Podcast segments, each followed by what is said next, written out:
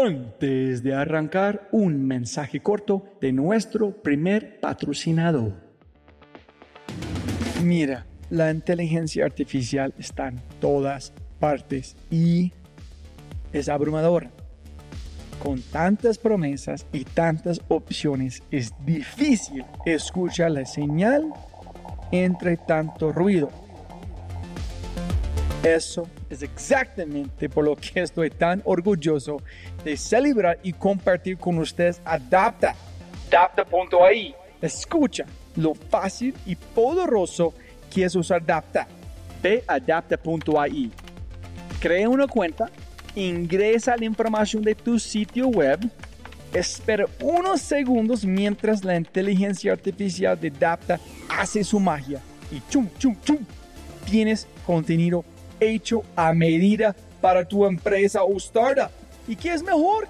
La inteligencia artificial de Dapta sigue produciendo contenido más inteligente mientras más lo usas. Y mejor que eso, esto es solo la punta de un enorme iceberg de lo que Dapta puede hacer. Dapta es fácilmente una de mis herramientas favoritas. Es alucinante.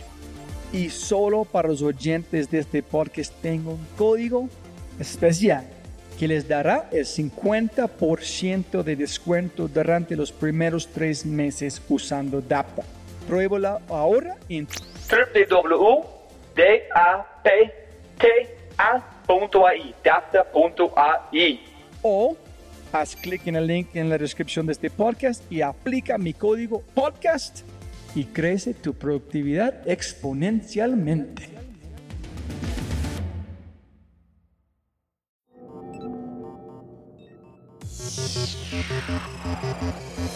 No tenemos miedo a invertir en nuestros pacientes.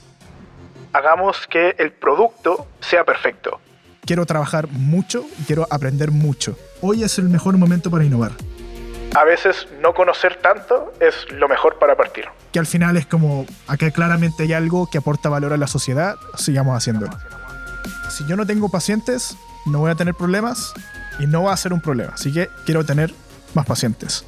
Lo que hacemos no es un what if, es esto se puede hacer.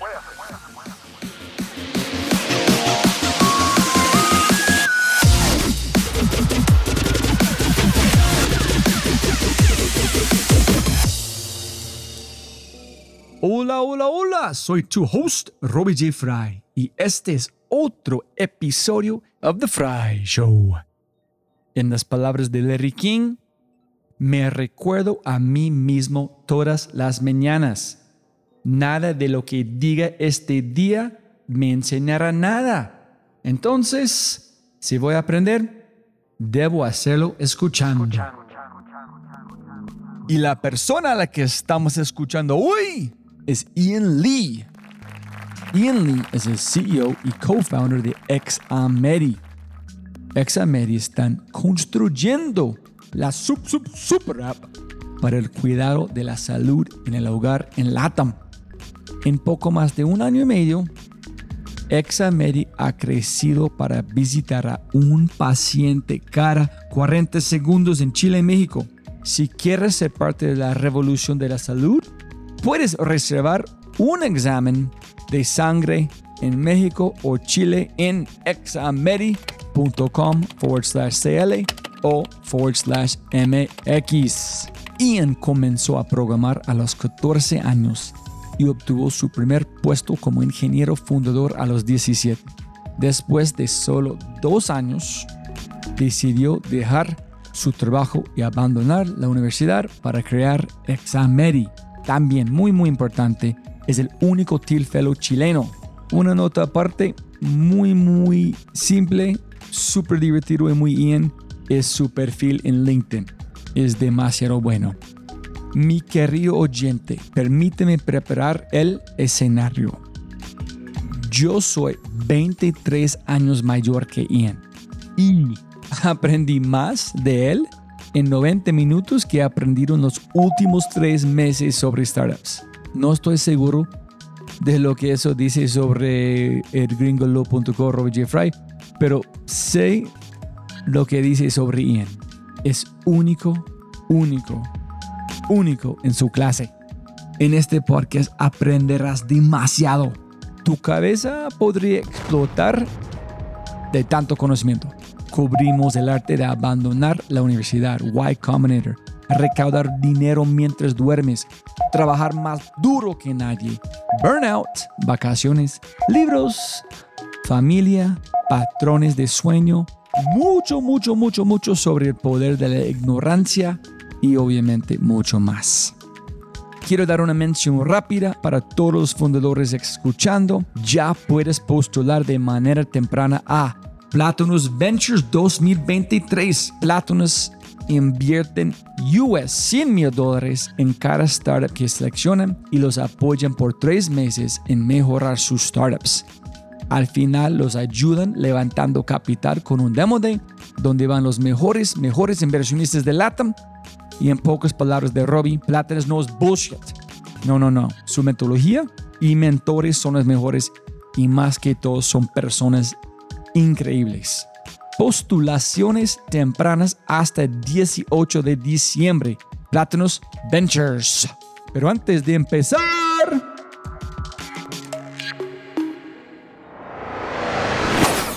Si es la primera vez que escuchas el podcast, bienvenido y muchas gracias. Hay otras cosas espectaculares que puedes encontrar en thefryshow.com, el newsletter, convertirte en miembro de The y mucho, mucho más. Y lo más importante, por favor, por favor, comparte el episodio y deja una reseña en Spotify o tu player favorito. Muchas gracias. Con ese dicho, te presento episodio 206. Arreglando un mundo roto con el co-founder y CEO de Exameri, el espectacular y impresionante Ian Lee.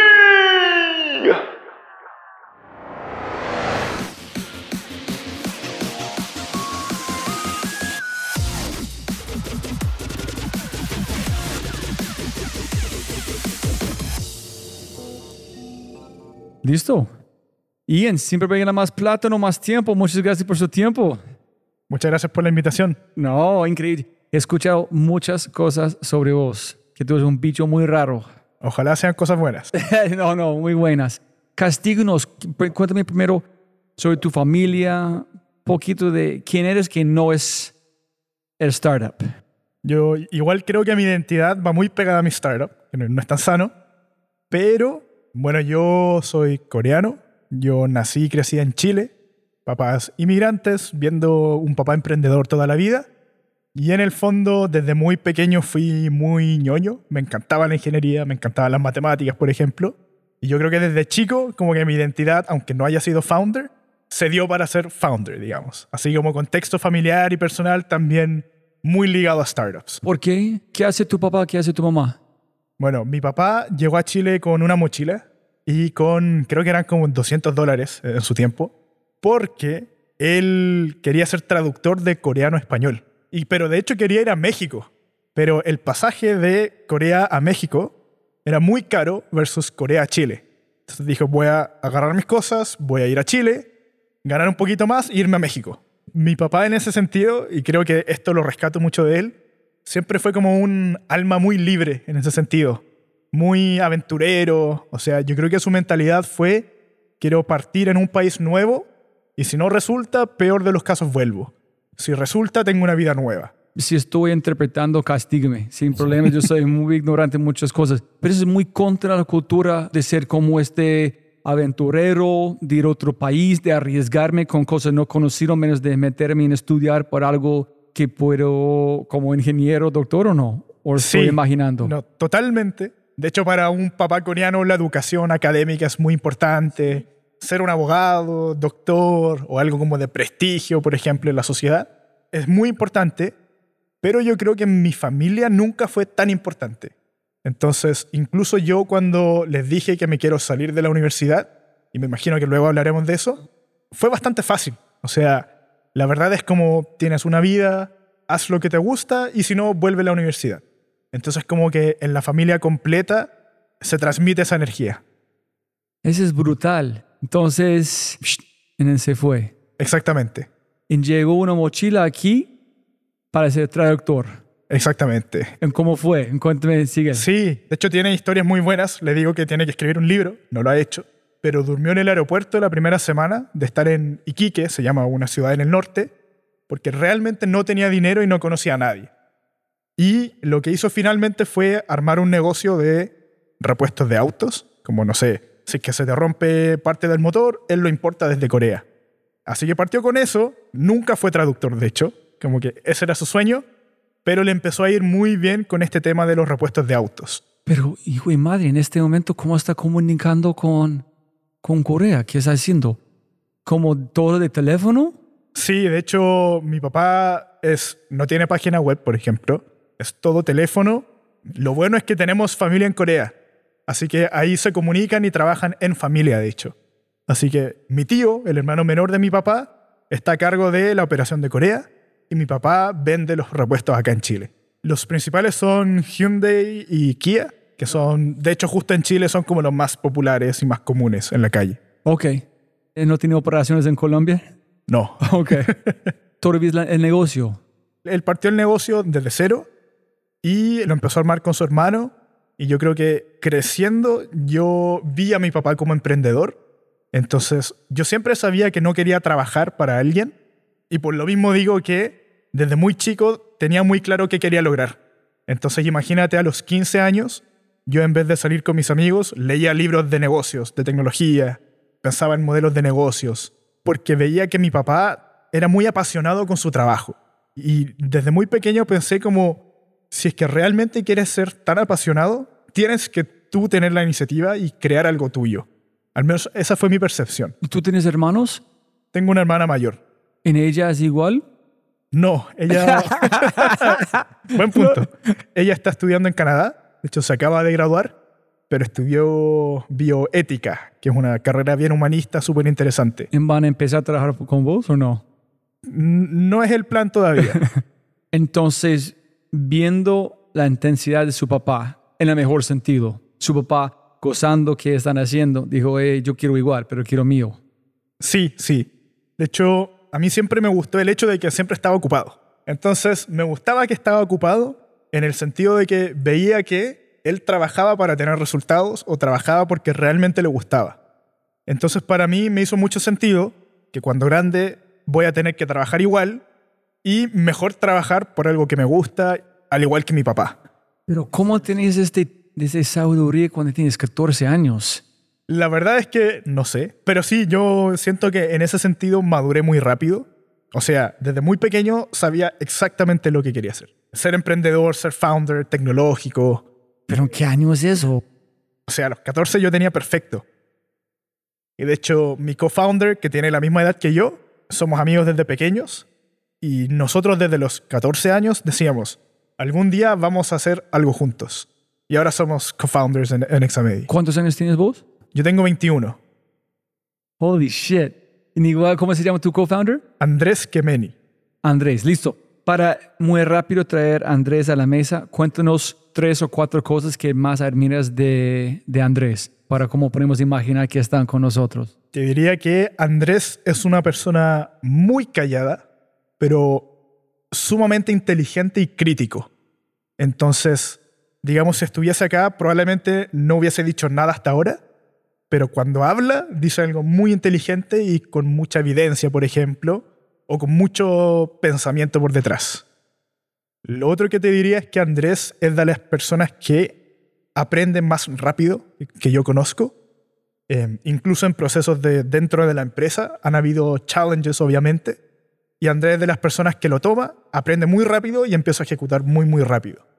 Y nada, yo diría que lo que nos gustó o, o la razón por qué fuimos tan buenos amigos desde pequeños es por la curiosidad. O sea, de hecho, con Andrés hemos hecho muchos proyectos, todos fallaron, ninguno, nadie sabe de ninguno, pero no sé, en algún momento dijimos, tratemos de crear una red social. Y esto a los 14, 15 años, yendo a un Starbucks a programar, claramente no funcionó, pero toda la curiosidad de cómo funciona esto, cómo funciona esto, hablar con personas para aprender, creo que esas son las calidades de Andrés que lo destacan. ¿Y en cuándo empezaste a aprender de programar? Yo creo que empecé como a los 13, 14 años, por ¿Y ahí. una razón particular? Sí. De hecho, hasta antes de eso mi vida era la mitad videojuegos. Es Con Andrés. ok, eres un poquito humano. Exactamente. Pensando- no, no es un cyborg del futuro. No, no. Porque eh, desde 14 yo se pensaba jugar videojuegos, pero no está... Ok. Claro. Ok. No, y jugábamos muchísimo. De hecho, con, con Andrés jugábamos un juego que se llamaba Counter-Strike y Andrés era como el top 0.001% de los mejores y el ranking más alto. Y ahí, de hecho, después de jugar, no sé, muchísimas horas, empezamos como a cuestionar también muy temprano, como un midlife crisis a los 14. Fue como, ¿qué estoy haciendo con mi vida? Tengo que hacer algo productivo. ¿En tus padres nunca estás diciendo que estás jugando mucho? No. O solamente viendo como jóvenes jugando está bien. Sí, no, mi- mis papás, yo desde pequeño tuve muy buenas calificaciones en el colegio. Así que me decían, que fue muy sencillo. me, me iba bastante bien. Y siempre me decían como, mientras hagas lo que tienes que hacer, lo demás tú puedes hacer lo que quieras. Entonces, si jugaba 10 horas al día, pero me iba bien en el colegio, no les importaba. Entonces, cambiar este videojuego por algo que yo estoy construyendo. Exactamente. Ahí con el Midlife Crisis, con Andrés dijimos, ¿qué pasa si todas las horas en las que estamos jugando lo hacemos en algo productivo? Empezamos a tratar de crear un videojuego, que era como lo que estábamos usando, y después nos dimos cuenta que éramos muy malos, eh, porque hay mucho componente artístico, nosotros somos muy ingenieros, y dijimos, mejor tratemos de crear páginas web, plataformas. Y ahí fue el switch, en verdad, cuando dijimos, dejemos de jugar y aprendamos a programar. Pero píntame esta conversación de dos, de dos niños con este midlife crisis. ¿Tú- ¿Fue un momento puntual o conversaciones de tiempo? Te diría que fueron conversaciones, pero la verdad es que fue como en un plazo de dos semanas. Fue un cambio bastante radical y la verdad es que fue, hagamos algo juntos, tratemos de crear algo que las personas puedan usar y así muy rápidamente dejamos de jugar por un buen tiempo y nos pusimos a programar. Aprender. Exactamente. ¿Ustedes ya están programando? No, no, ah, buen punto. De hecho, nos pusimos a aprender a programar justo después de terminar de jugar y de ahí hasta hacer un proyecto nos demoramos dos años, por ejemplo. Ok, pero cuando dijiste la razón es que no podemos hacer esta parte artística porque son mucho más ingenieros, estás hablando más de la forma que tú, ustedes piensan, más de qué están haciendo. Que ustedes son más racional, más matemática, o ustedes ya están haciendo algo similar. Sí, diría que es porque somos más ingenieros en el sentido de que si tú juegas un videojuego, hay mucho componente gráfico, como arte, cosas que nosotros intentamos y fallamos muy rápidamente. Como no podemos hacer arte bonita, cosa que es 50% de un juego. Entonces nosotros al final dijimos, no somos buenos para la parte artística, los videojuegos dependen mucho de la parte artística, cambiemos. Y ahí nos fuimos a Pero plataformas. que, nos, que nosotros no somos buenos o este no nos gusta y no vale la pena demorar a aprenderlo. Un poquito de los dos. Ok, Definitivamente que no nos joven, pero gustaba. estoy, Claro. yo no puedo imaginar vos diciendo yo no puedo hacer algo. Sí, un poquito de los dos, la verdad. ok, entonces empezaron a programar. Después qué? Empezamos a programar muchos proyectos intermedios por nuestras propias cuentas. Redes social falló. Después de eso, yo empecé a hacer proyectos para distintas empresas como freelance. Es típico, yo creo, en la carrera de un developer que vende una página web y cobra 50 dólares por un mes. O sea, pero cuando tienes 16 años te sientes millonario. Y empecé a hacer eso muchas veces. Mi co-founder también hizo eso por su propia cuenta. Entonces, de esa manera fuimos ganando experiencia en el mercado. Y ya cuando yo cumplo 17 años y estoy sentado en el colegio, muy de casualidad veo una publicación de trabajo. Y justamente era una startup que hoy en día se llama Home. Ah, ¿Con Y- Benjamín o no? Exactamente. Entonces, de hecho, Home se llamaba Arriendo Asegurado, otro nombre, otro modelo. Y yo postulé y dije, soy experto en absolutamente todo. Cosa que claramente no era, y yo creo que Benja sabe hoy en día que yo no era experto. Pero como que mi mentalidad era, necesito entrar o por lo menos tener la oportunidad de trabajar en un lado. Y así postulé por Facebook, me aceptaron y siguiente semana ya estaba trabajando en una startup. En ese entonces... Con 17. Exactamente. Y yo no sabía que era una startup en ese momento. Así que solo quería ganar esta experiencia de trabajar en un equipo, con personas. Y uno, un pausa allí. Cuando todo ese tiempo que estás programando, tú estás gozando que ese es mío. Yo creo que siempre tuve muy claro lo que quería hacer. Así que siempre disfruté mucho el proceso, siempre estaba feliz en lo que estaba haciendo. y en la dirección a lo que me estaba llevando. Pero no salud no está en tu mente en ese momento. No, salud Ok, no ok, estaba ok, en mi mente. En ese momento era aprender a hacer cosas. Ahí entré a trabajar en, esta startup home, que si no me equivoco éramos seis personas máximo. Yo fui el segundo ingeniero. Y ahí pasé creo que un año y medio, cerca de un año y medio. Y de nuevo, fue a los 17, yo seguía en la escuela. Así que iba del colegio a la oficina y mi mamá me venía a buscar porque yo no tenía licencia de conducir, no tenía la edad todavía. Así que así como que me inserté en el mundo de las startups muy temprano, también viendo de cerca, digamos, el proceso de Y Combinator, de Home, levantamiento de capital, cómo se maneja el equipo, cosas así. Pero ¿cuántas más personas de su edad estaban en home en ese momento? Ninguna, Tú eres el único chico del colegio. exactamente. ¿Y por qué te contrataron? ¿Por su skill o quién eres como una persona? Yo, sería buena pregunta para hacerle a Benjamín, de hecho. Obviamente, como no sé, si un chico tan joven es capaz de pensar en cómo van a ser aquí a largo plazo, este man es una inversión increíble. Tenemos que contratar a este chico. Sí, yo creo que principalmente fue las ganas de trabajar. Yo les hablé mucho de que yo quería hacer cosas y quizás no soy el mejor, pero quiero trabajar mucho y quiero aprender mucho. Entonces creo que ahí es donde me dieron la oportunidad de trabajar. Otra pregunta, Jack. Decir quieres aprender en de hacer que es necesario aprender es dos cosas muy, muy diferentes. Sí, es verdad. Mi mentalidad hasta el día de hoy siempre ha sido que yo no soy más inteligente que nadie. Si algo, siempre digo que soy menos inteligente que todos. Y por lo mismo, la única manera de aprender es learn by doing. O sea, tengo que estar ahí aprendiendo en el día a día, en terreno, y trabajando más horas que cualquier otra persona, porque no soy más inteligente que nadie. Entonces es una manera de como el framework mental pensar en, ya, si es que yo quiero aprender, realmente tengo que dedicarle muchas horas, hablar con muchas personas, tener una disposición mayor. Entonces siento que para mí no se queda en decirlo, sino también acciono mucho en quiero aprender realmente. Naval dijo algo que es, me imagino que tú, ¿te gusta Naval o no? Sí, me gusta. Él dijo algo muy lindo que yo nunca he pensado, como él siempre, las cosas que dicen que son tan sutil, pero tan impactante. Y él dijo, la gente habla mucho de 10.000 horas. Voy a trabajar más que otra persona. Eso es, eso es incorrecto. Es 10.000 iteraciones. Es mucho, mucho mejor de 10.000 horas. ¿Qué opinas de eso? Yo creo que de cierta manera, o quizás parte de eso sí lo comparto, pero yo siento que definitivamente si pones a dos personas, que una trabaja 10 horas y la otra 100, algo de, de impacto debe tener la cantidad de horas. Ahora, obviamente está el tema de como hard work y smart work, que lo encuentro válido, pero siento que la probabilidad de que aprendas rápido solo porque haces muchas cosas también es válido. O sea, yo si bien me enfoco mucho en hacer smart work, siento que muchas horas te aumentan la probabilidad de... Llegar al smart work. Exactamente. Ok, súper. Entonces, en ese momento dijiste, ok, colegio, chao. En un momento que estoy fuera de aquí, mi empresa, o estás pensando ir a la universidad. Sí, bueno, yo entré a Home antes de saber si es que iba a ir a la universidad o no.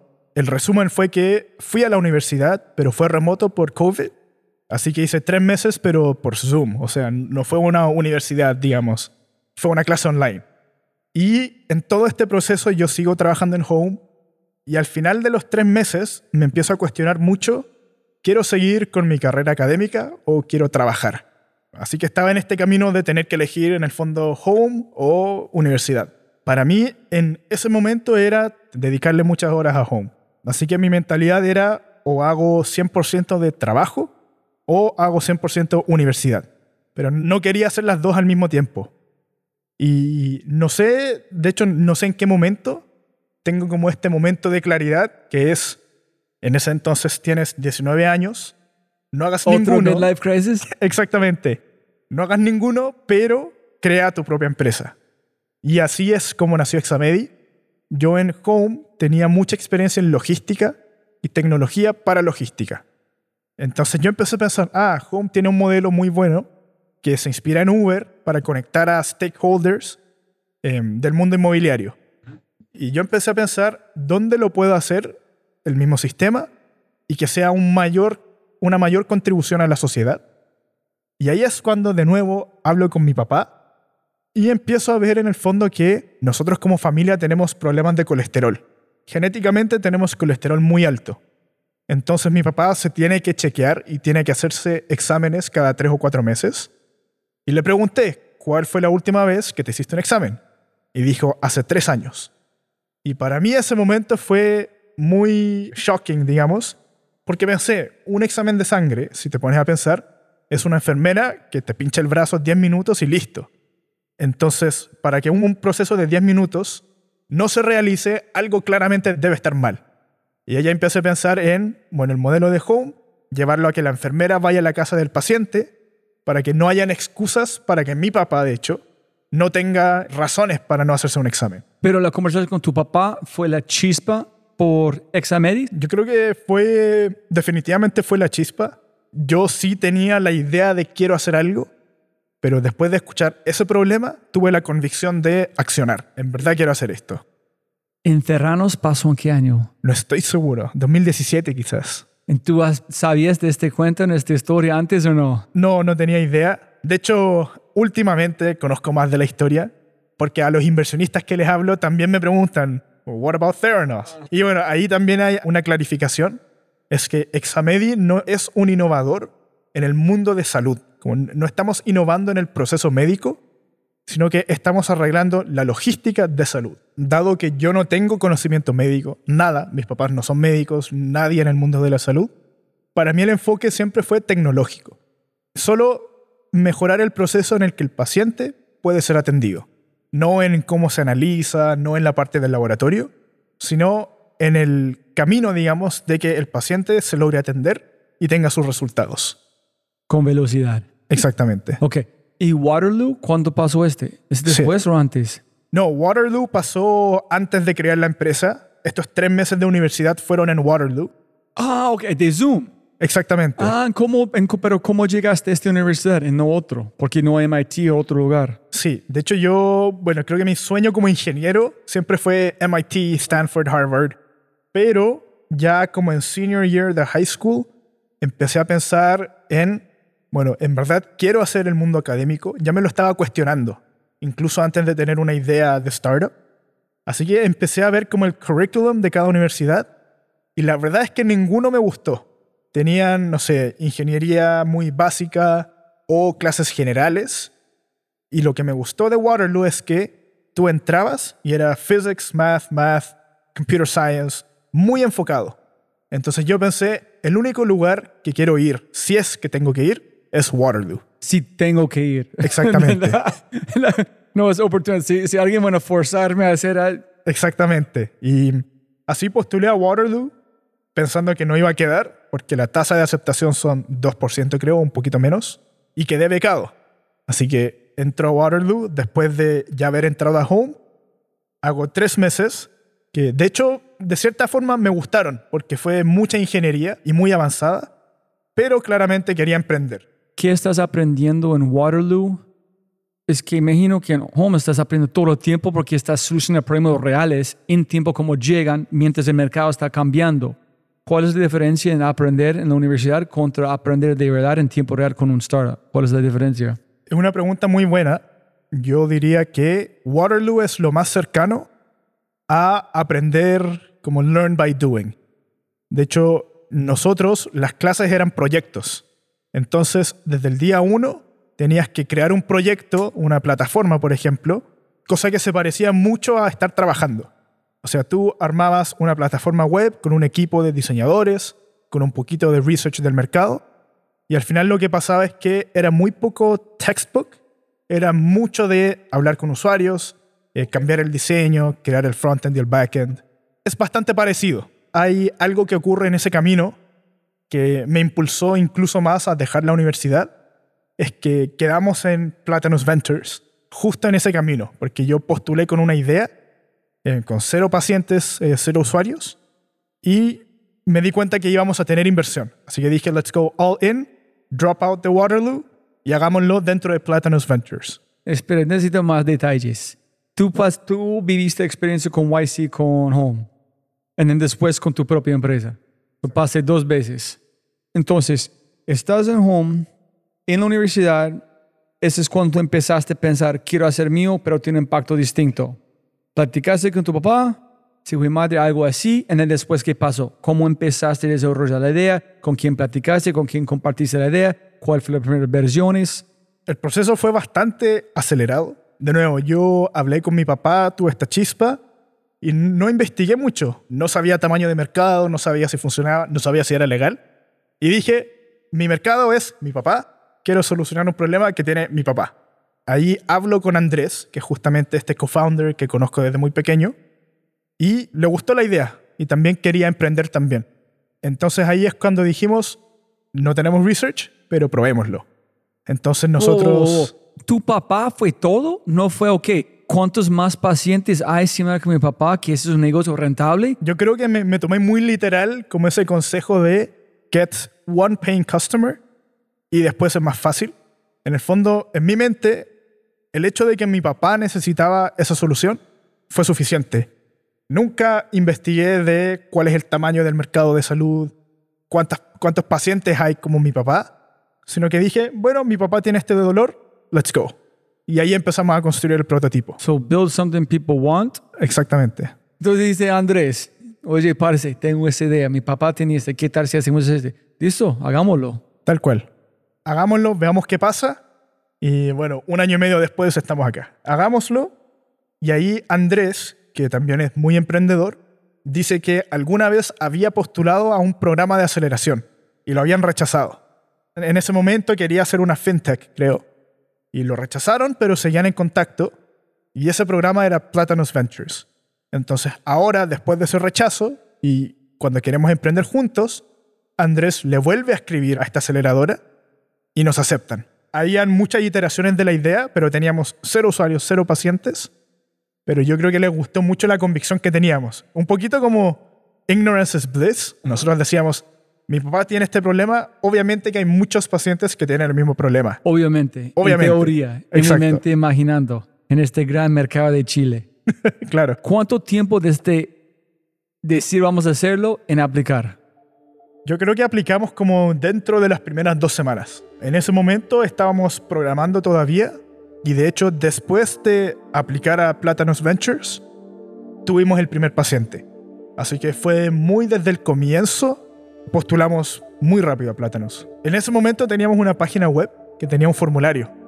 Era como, yo necesito este examen de sangre. Y lo que hacíamos en el fondo era, ya tenemos un paciente, Open Google Maps, laboratorio. Era como, oye, tengo un paciente, ¿lo puedes atender? Y era muy, muy manual, pero realmente era algo que funcionaba para un paciente al día, o sea, cero escalable. Pero teníamos eso. En el fondo sabíamos que habían personas, aunque fuesen un paciente al día, que querían agendar online y hacerse exámenes en la casa. Bueno, nosotros no conociendo qué son los ads, digamos, fue mucho de meterme a grupos de Facebook de pacientes crónicos y decir como, yo, Ian, soy diabético, no soy diabético, pero decía, yo, Ian, soy diabético, me encantó Examedi, experiencia muy buena. Acá está el link para agendar. Entonces hicimos mucho como marketing de guerrilla, de meternos a grupos, meternos a comunidades y promocionar orgánicamente el servicio. En ese momento no funcionábamos con los seguros, que claro, Chile es un mercado donde el seguro es muy importante y también nosotros no sabíamos eso. dijimos, bueno, let's do it. Y todo era como out of pocket. Hoy en día ya trabajamos con todos los seguros y muy bien, pero en ese momento fue, si la persona quiere pagar, que pague, si no, que no pague. Así que era que no pague, no, no puede ser cliente en el fondo, porque no sabemos qué hacer.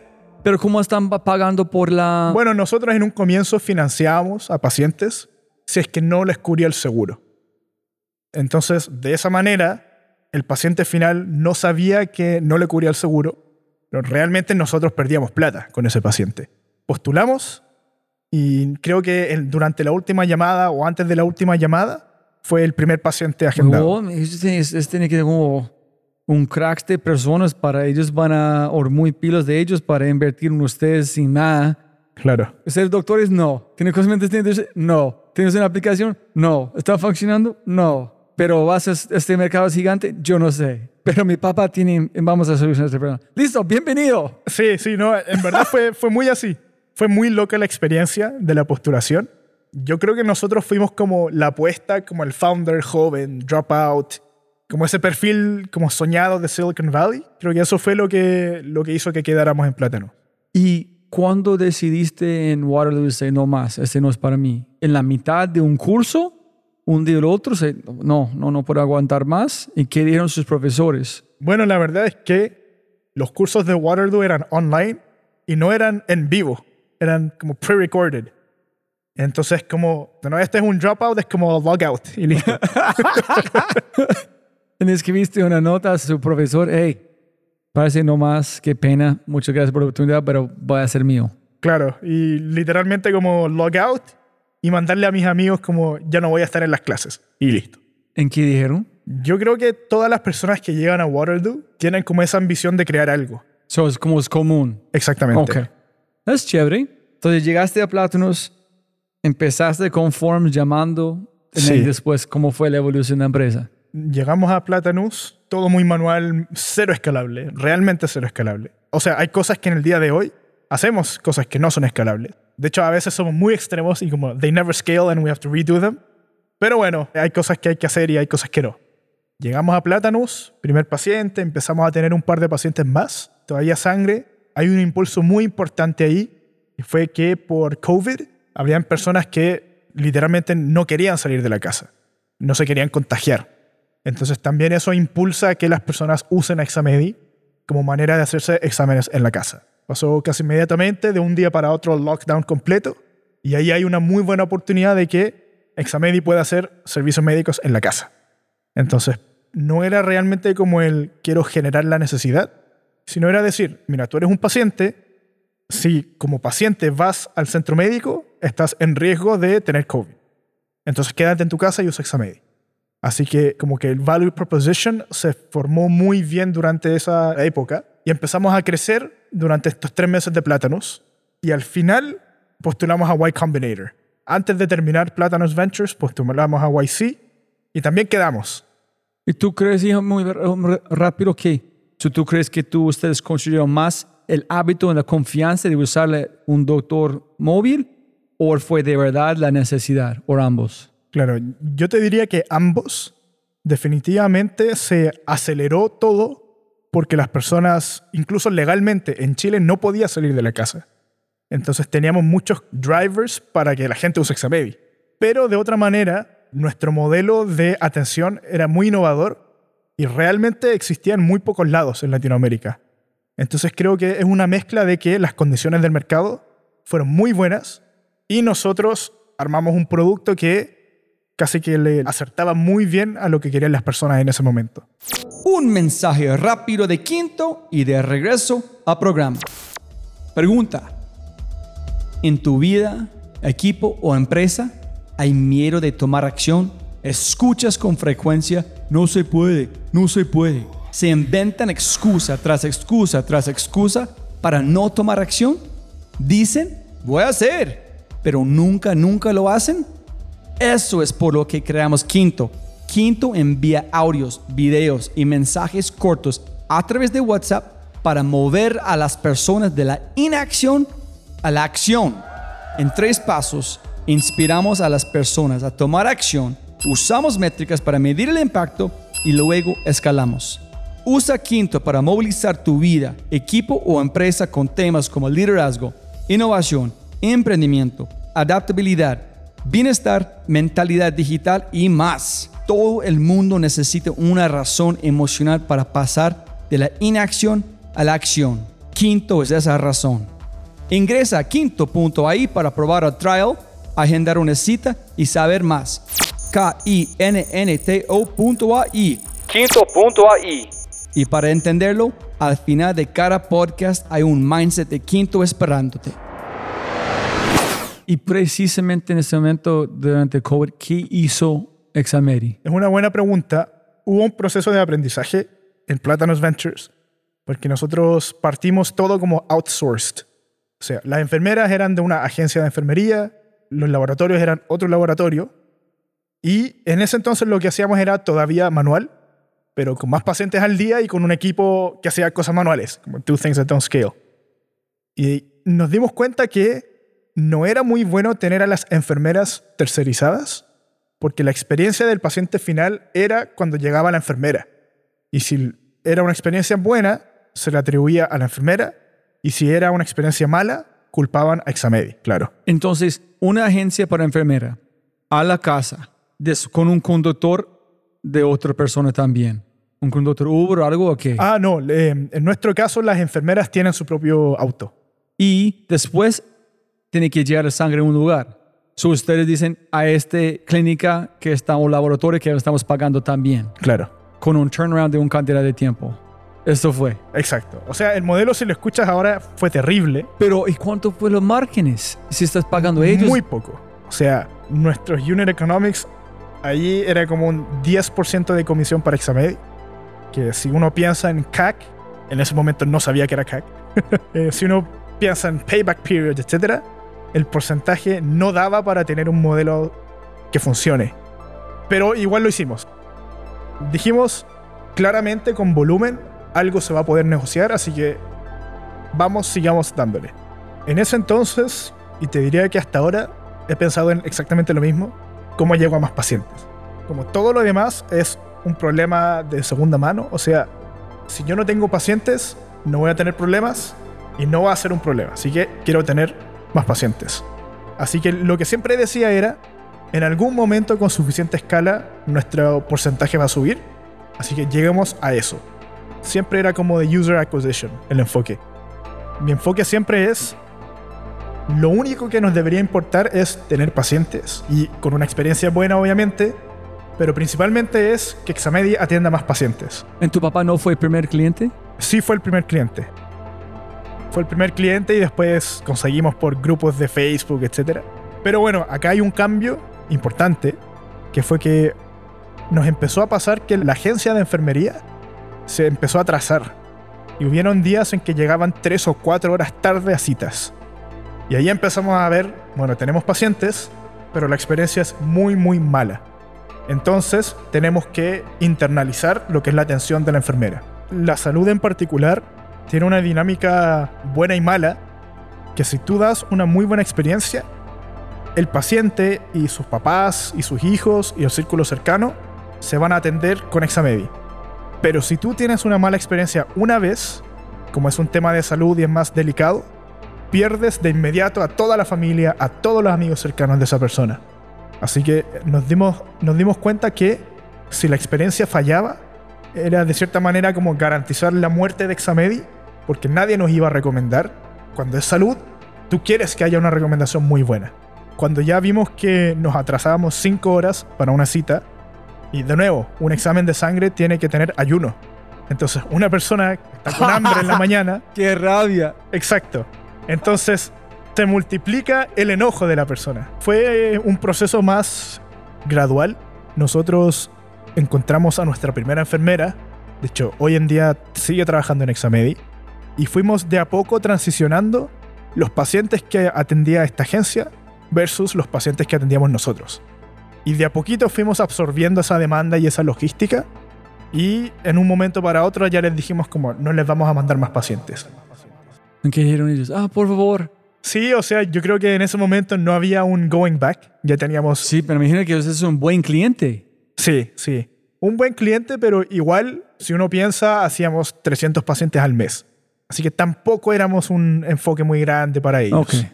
Entonces, ¿cuántas enfermeras tenía después de tener todo in-house?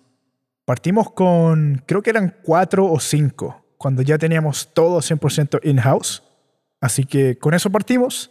Y hoy en día, entre Chile y México, deben haber como unas 140 enfermeras en la calle. ¿Y ustedes no están en Colombia?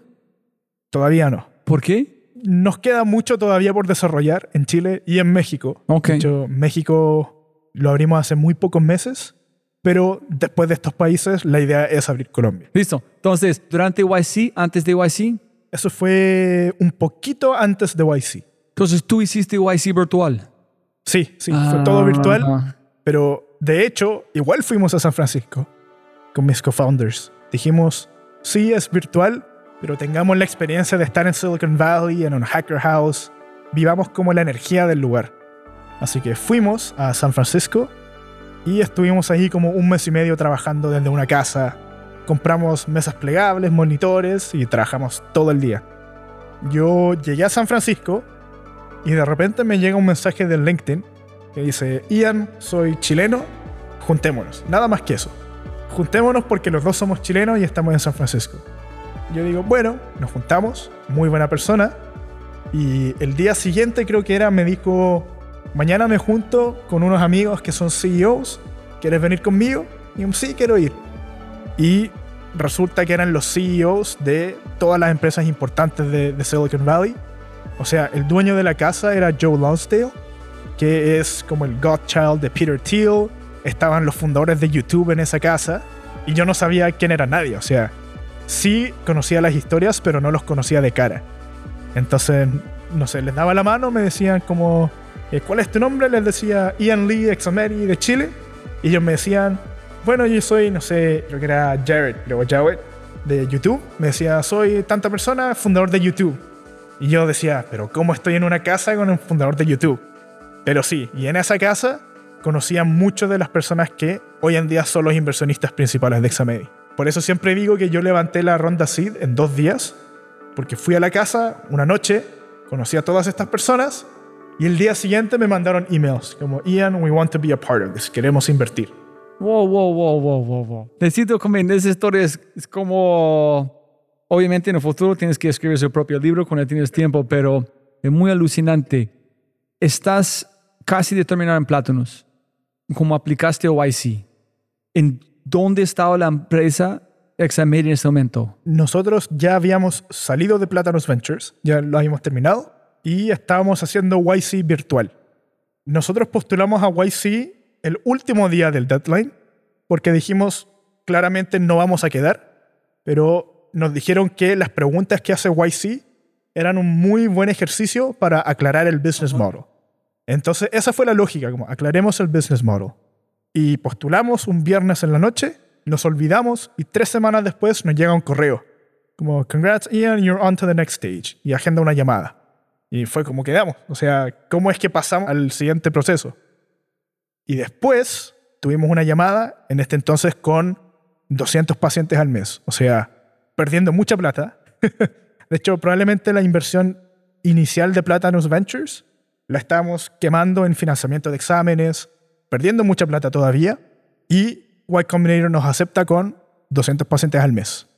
Así que seguíamos en etapa seed, no sabíamos muy bien el modelo, unit economics terribles, pero con mucha motivación de cambiar el mundo. Muchas preguntas aquí.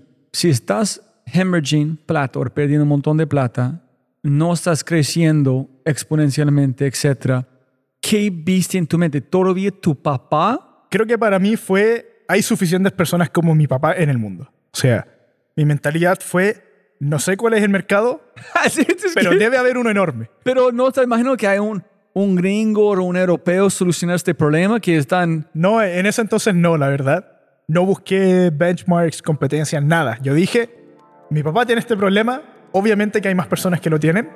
Y también yo creo que pasa algo interesante para como los founders de healthcare, que es que vemos muy de cerca los comentarios de nuestros pacientes. Entonces, a lo largo de toda la historia de Examedi, yo he podido hablar con pacientes, ver que realmente le estamos solucionando un problema importante en su vida. Y yo creo que eso te mantiene motivado todo, todo el rato. Así que si bien no teníamos, no teníamos el respaldo de números, era, claro, a esta persona le solucionamos esto. Le encanta el servicio. Hoy en día Examedi tiene un NPS de 92, que para healthcare es aún mejor, para cualquier cosa. Y uno todos los días yo me pongo a revisar los reviews, lo que escriben las personas, y tenemos casos muy inspiradores de, no sé, una hija que le agendó al papá, que tiene 90 años, y tiene, creo que el caso fue Alzheimer's. Y entonces, en ese caso, me dijo, antes llevar a mi papá al laboratorio era una actividad familiar, de que todos tenían que cargarlo al laboratorio, pero de hecho con Examedi llegó la enfermera y el papá no se despertó y le hicieron el examen en la cama, acostado. Entonces uno lee tantas historias de como use cases inspiradoras que al final es como, Acá claramente hay algo que aporta valor a la sociedad, sigamos haciéndolo. De hecho, para mi papá era como tiempo. Pero después me puse a ver y hoy en día, por ejemplo, Examedia es más barato que la competencia. Y también me empezaron a decir como, gracias a ustedes no me tuve que montar en un bus. Gracias a ustedes no tuve que manejar, no tuve que pagar el estacionamiento, por ejemplo. Entonces, de nuevo, yo creo que ha sido un proceso de aprendizaje de dónde realmente Examedia está aportando el valor. En el comienzo, en verdad, era como, mi papá tiene un problema, lo quiero solucionar. Y luego, hablando con más personas, nos dimos cuenta que el problema era mucho más profundo y había mucho más que solucionar. Nosotros usamos Slack y tenemos un canal que se llama Extra Love, creo que es, donde todos los días mandamos comentarios que vemos en redes sociales, como el feedback de los usuarios. Y cada vez más nos llegaban como estas historias de no tuve que manejar, me salvaron mucho tiempo, mi papá se atendió y fue la mejor experiencia que ha tenido, no voy a volver a un laboratorio nunca en mi vida porque lo voy a hacer todo en Examedi. Entonces todos los días empezamos a ver eso, incluso desde los días tempranos de Examedi. Creo que la salud en particular es un tema muy sensible para la persona. Entonces cuando le das una experiencia buena, realmente está muy muy agradecida. Y desde el comienzo de a poco fuimos viendo como ese feedback positivo. Genial, es que yo trabajé ahorita en Apple cinco años, fui como liaison en Cupertino por experiencia. Yo recuerdo, yo arranqué con el Apple como tres meses antes del iPhone, iPhone existir en el mundo. Pero yo recuerdo puntualmente visual un entrenamiento y mostraban una pantalla del tienda, algo muy general de una tienda de Apple.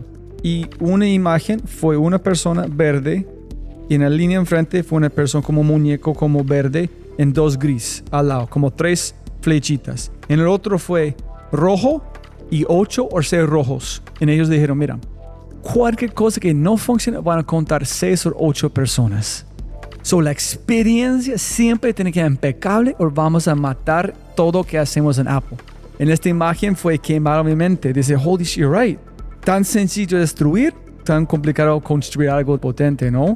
Exacto. Y nuestra, nuestro enfoque siempre, hasta el día de hoy, ha sido hagamos que el producto, que no es solo lo tecnológico, sino la atención del paciente, sea perfecto. O sea, dicho eso, no siempre sale bien.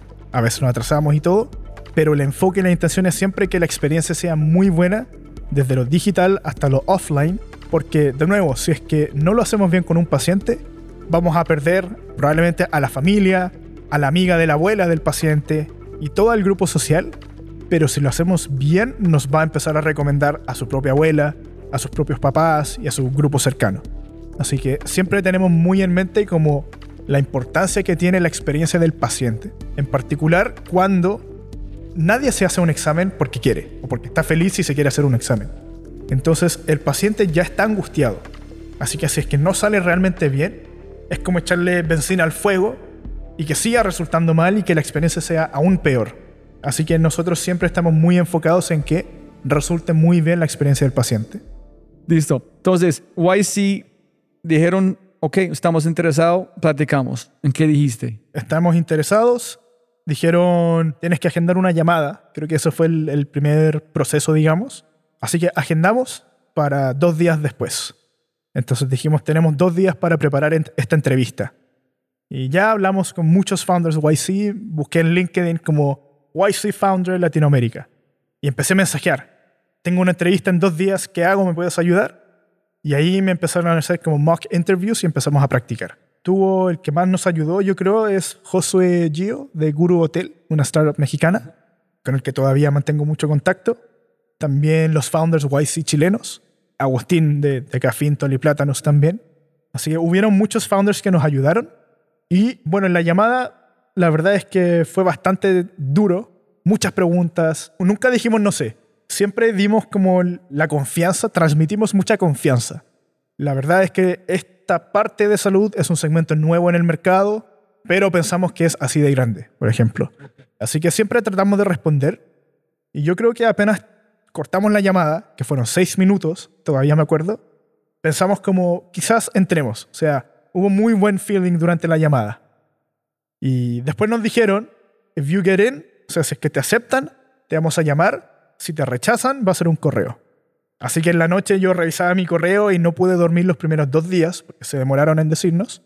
Eh, y claro, me llegaba un correo del banco y ya empezaba a tiritar y era como, ¿qué es esto? Y era un banco. Pensando en que ya me iban a rechazar. Eh, DirecTV, Movistar. Exactamente, tal cual. Y también en llamadas, o sea, entraban llamadas de números eh, americanos, pero era spam. Entonces fue el tiempo más estresante en mi vida. Y ya dos días después, como justo antes de quedarme dormido, me aparece un número americano que salía de California por WhatsApp. Ahí contesto y era Aaron Epstein, que era nuestro partner de YC, y diciendo como, Ian, congratulations, quedaron en, en, en YC.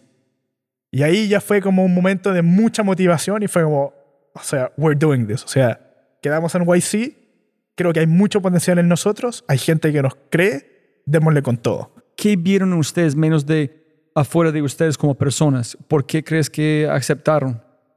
Creo que al menos el 99% de la decisión era por los founders. O sea, dos personas que son college dropouts, están 100% dedicados en esto, se conocen desde los nueve años, teníamos un perfil que, que, sonaba convincente, al menos como en la historia de Silicon Valley. Así que creo que eso fue lo, lo que les gustó, porque no teníamos los números para respaldarlo. O sea, realmente era una idea y founders. Cuando quedamos en YC era una etapa todavía muy temprana, entonces realmente no teníamos ni números ni la claridad que tenemos hoy en día de todas las ventajas de usar Examedi, que en verdad solo creyeron en los founders. O sea, yo creo que YC, y también te lo dicen, ellos apuestan en los founders, más que el modelo de negocio, lo que están logrando. Entonces fue una etapa temprana, 100% founders, y toda esta claridad probablemente que, que puedo transmitir ahora son cosas que fui aprendiendo en estos últimos meses. Y en este caso con las personas de YouTube, etcétera, ¿por qué dijeron quiero queremos invertir en vos? Yo creo que, bueno, y me lo han dicho también, es porque tenemos quizás una convicción muy fuerte de cómo debería funcionar la salud y lo sabemos comunicar. Y esa visión a ellos les hace mucho sentido y es muy obvio que la salud eventualmente funcione así y creen que somos las personas correctas para eso. Pero creo que es la visión la que, la que realmente eh, levantó este interés en las personas. Porque está imaginando que no hay tiempo de platicar sobre su capacidad de, de hacer código, de negocio, pero era tiempo de entre cócteles de cerveza, de platicar, de contar qué haces y por qué crees que es importante. Exactamente. So 100% convicción en storytelling. Wow, holy shit. Entonces, un chileno, boom, a vos, suerte a esta casa y ya tenía inversión. Exactamente. ¿Tú estás esperando las llamadas que queremos invertir o no? No, no. Eh, bueno, yo, yo me di cuenta en el evento que eran personas de como Silicon Valley que habían fundado empresas enormes. Pero no vas a esperar a alguien van a invertir. Para nada, para nada. Creo que justo después de eso empecé a tener varios mensajes de texto y correos. Que como queremos hablar un poquito más, y queremos invertir también y conocerte más. Entonces, Y- bo- bo- bo- este, Sí, no, exactamente. Fue como, bueno, como no, no esperaba esto, pero bueno, eh, qué buena oportunidad. Y ahí, bueno, tuve un fondo, por ejemplo, que se llama 8VC, que también el dueño de la casa estaba involucrado en ese fondo, que durante la llamada, de, de no, este es en la ronda seed, durante la llamada me dice como, Ian, what are your timings? Y para mí era la primera vez que levantaba capital, no sabía. Le dije, no sé, ojalá lo más rápido posible. Y me dijo, bueno, we're confirmed. Y ahí mismo ponen 500 mil dólares en una llamada. O sea, fue una experiencia loquísima. ¿Tú sabes qué está dando? ¿Que ¿Cómo está en su timing? No. Súper. Entonces, Así que, sí, no, yo, yo fui muy ignorante de todo el proceso de levantamiento no, de capital. espectacular. Fue como, quiero cambiar el mundo. Ya, I need money. ¿Cuáles son tus timings? No sé, ojalá lo más rápido posible para poder enfocarme en trabajar.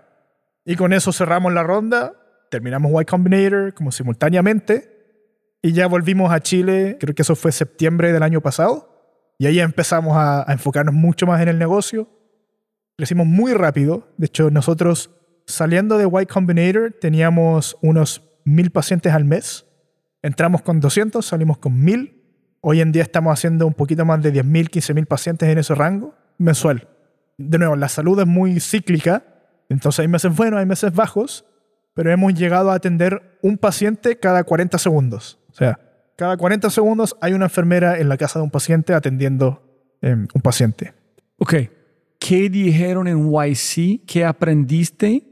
Imagínate, quitamos este chicos de, de este casa, la inversión de YC. ¿Estás en 15, 10 mil en este momento o no? No, no. Entonces, ¿qué pasó? ¿Cuál es la razón?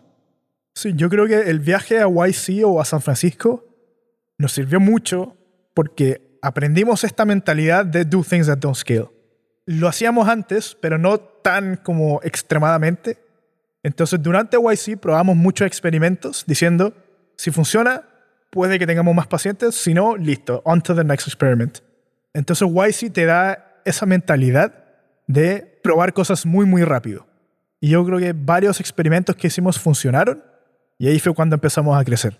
En esos experimentos, ¿cuántos experimentos fueron patient driven? ¿Cuántos fueron como manejado por paciente, experiencia, amor? Como chocolates, cualquier vaina. ¿Cuántos fueron logística? ¿Cuántos fueron de enfermeras? ¿Cuánto fue en plataforma? Te diría que casi todos los experimentos fueron patient driven. En algún momento, no sé, les dejábamos cupones, gift cards de Rappi, Uber, porque claro, la persona tenía hambre porque estaba en ayuno, listo, pídete tu desayuno. Entonces la experiencia era muy, muy buena realmente. Así que todos los experimentos fueron enfocados a eso. ¿Qué dijeron la gente de salud antiguo o que si has practicado con gente que está en tu lado, que antes fue en el otro lado? Que wow, tener una experiencia cuando la gente llega, me tratan así o hacen este, si me entendés, estoy tratando porque tú nunca participaste en este mundo. Claro. Si tú tuviste una comparación finalmente para entender qué de verdad estás haciendo que es distinto de lo, del mundo pasado. Claro. Sí, yo, ahí para recalcar, yo nunca tuve experiencia médica, así que entré a todo esto de una perspectiva muy ignorante, en el sentido de que no sabía cómo era a detalle la experiencia actual. Pero sí sabía que si es que yo me quiero atender, quiero que sea así hablando con personal de salud, que hoy en día están dentro de Examedi también incluso, claro, como que de a poco se van dando cuenta que lo que necesitas tú no es el paciente en el laboratorio. Suena un poquito bizarro, pero es el tubo de sangre del paciente, no el paciente. Entonces, una vez que les empezamos a explicar el modelo, les hacía perfecto sentido de que obviamente que el paciente que ya está angustiado, que probablemente tiene problemas de salud, lo mejor es que no salga de la casa. Y siento que hoy en día vivimos en un mundo en el que la salud como tal, por ejemplo, si yo te digo tú te tienes que ir a atender o hacerte un examen, probablemente ya dices como, no, mejor no lo quiero hacer, me va a quitar tiempo, eh, es una mala experiencia. Pero también nos acostumbramos a esa experiencia y decimos, bueno, obvio que es salud, obvio que me va a quitar tiempo, va a ser una mala experiencia.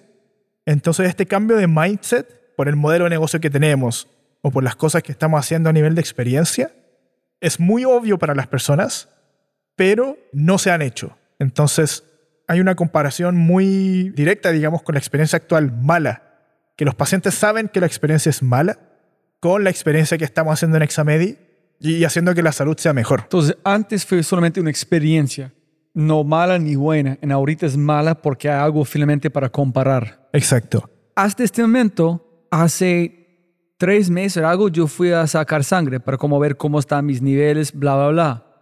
Tuve que ir allá a armar una cita. En, yo vivo en un pueblo, entonces tuve que manejar 30 minutos, ir a este lugar. Y que tienes que ayuno, ¿no?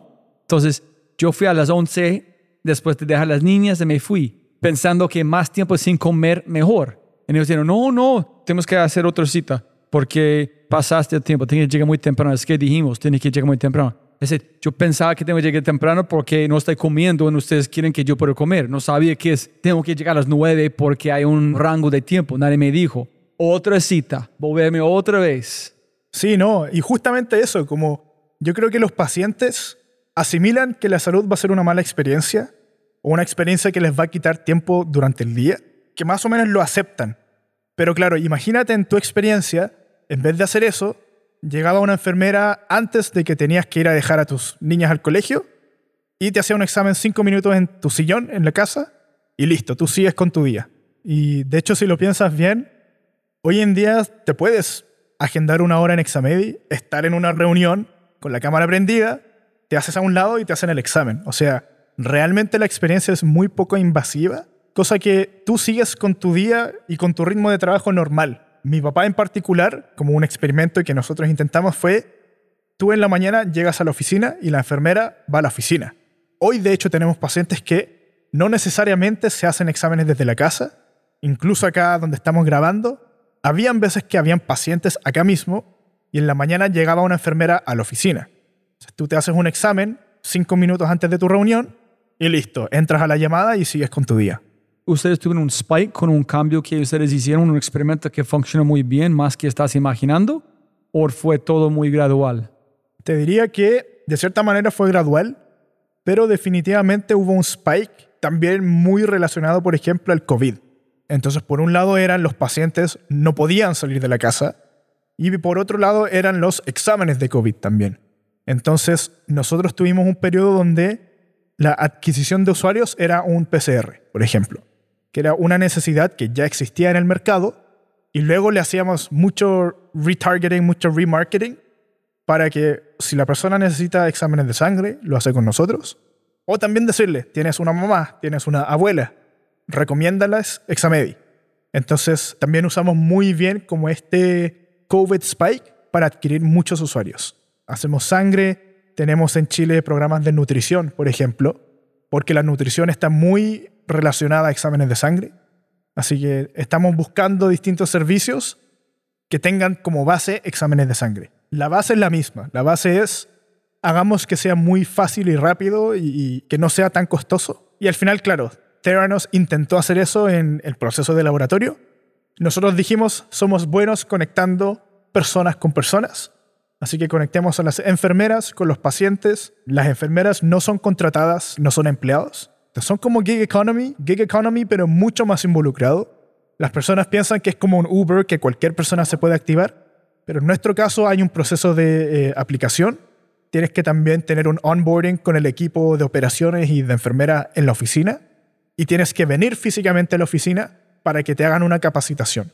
Así que es un gig economy, pero mucho más hands-on, cualquier normal. Súper. Wow. Es increíble, ¿no? sí, y ese modelo lo aprendimos en el camino. Sí, obviamente, escuchando todo. Marcus, ni idea. Sí, nunca supimos que íbamos a tener enfermeras. ¿Qué te parece el mercado? No sé. Sí, sí. Pero tengo mi papá. ¿Cómo se llama tu papá? Mi papá se llama Jung. Sí, John Lee, apellido Lee. Ok. Entonces, gracias a John Lee, con su pereza en su amor por sus autos, ya tienes una empresa gigante. Nada, yo siempre creo que en la historia corta de Examedi, y todavía queda mucho, creo que lo que más nos ayudó fue como la ignorancia. A todos, no sé, no conocemos el mundo médico. Entonces no sabemos o no le tenemos miedo a hacer cosas nuevas. Así que yo creo que esa mentalidad de no sé cómo será ahora, pero obviamente tiene que funcionar así, hagámoslo así.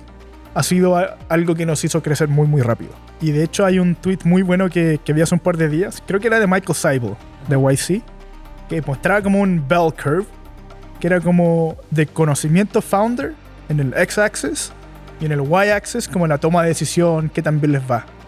Y al final la conclusión fue que founders muy exitosos, que lo han hecho muchas veces, a veces son igual que founders que nunca lo han logrado porque tienen la misma energía de quiero probar cosas nuevas. No sé, o no le tienen miedo a innovar y no le tienen miedo a hacer cosas.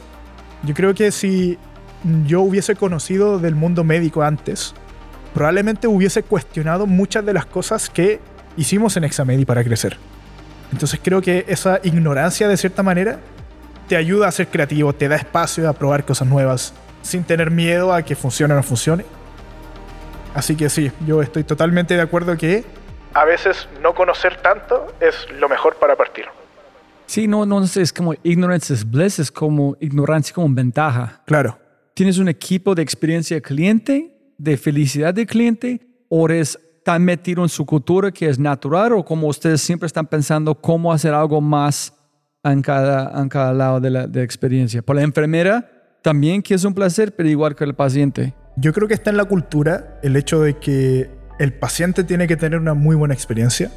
Por lo mismo, en el día a día, personas del equipo que ven comentarios en redes sociales, la suben a Slack, como, oye, miren lo que estamos haciendo.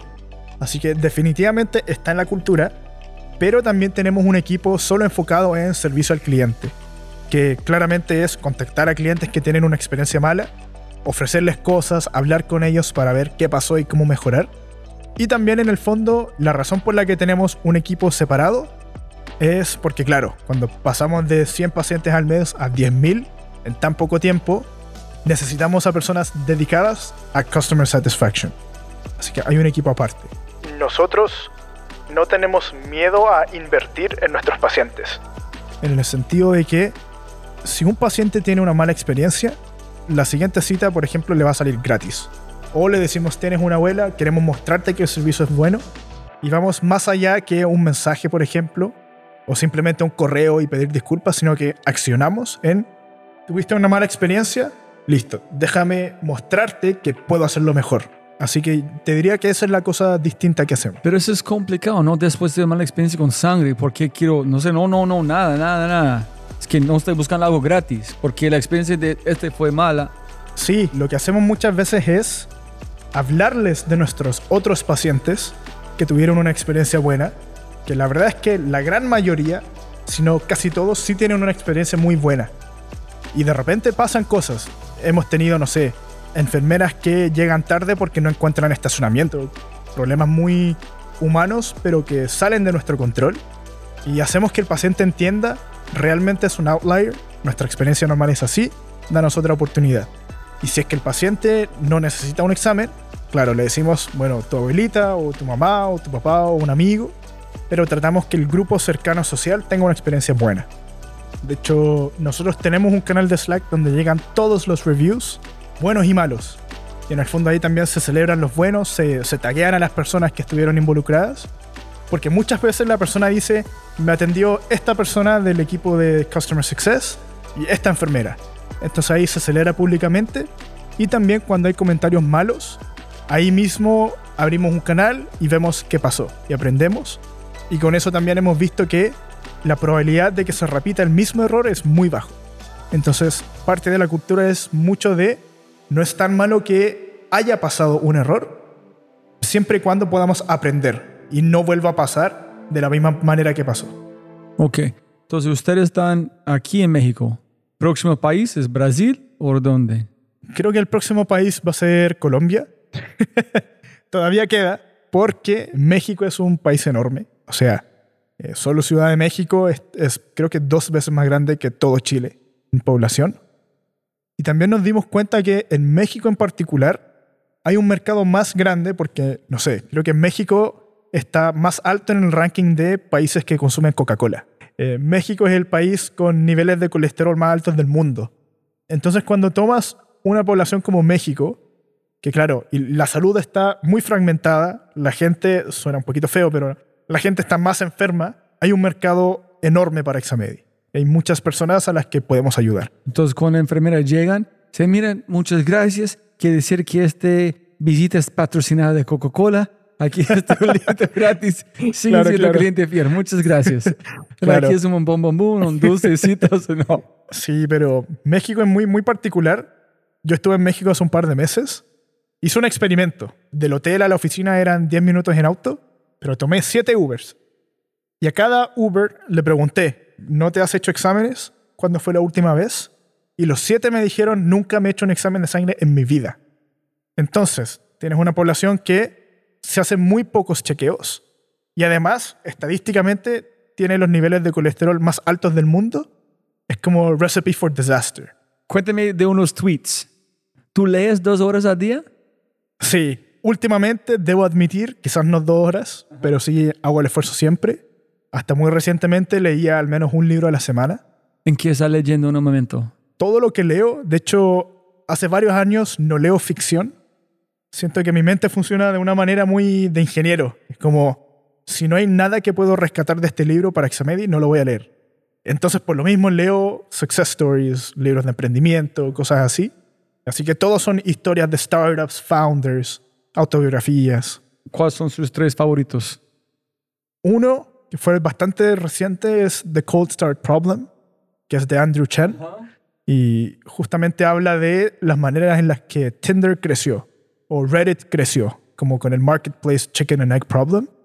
Entonces creo que ese fue un, un libro bastante bueno. Hay otro que es, creo que se llama No Rules Here, de Netflix, uh -huh. que habla de un concepto que se llama la densidad de talento. Yo tuve que aprender muy rápido a armar equipo y cómo mantener un equipo que sea high performance. Y este libro trata de cómo en Netflix crearon una cultura de personas que constantemente aprenden pero también que se dan cuenta en el fondo si la persona escala con las necesidades de la empresa o no escala con las necesidades. Cuéntame qué opinas. Miguel me causa, digo, algo muy lindo que siempre como recuerdo, dices, la empresa crece en 5, 3, 10x, la gente no. Para alguien crecer 10x tiene que esforzarles a hacer algo que ellos no quieren hacer porque el miedo es como casi patear a ellos en el abismo porque tú sabes que van a lograr algo. Pero si tú no vas a esforzar, nunca van a mover el 10X porque es un salto cuántico, no es un salto evolucionar.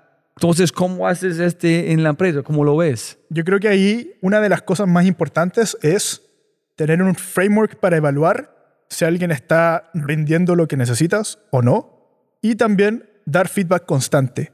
Yo creo que lo que pasa en el caos de las startups es que muchas veces los founders se les olvida que las personas no escalan tan rápido, por ejemplo.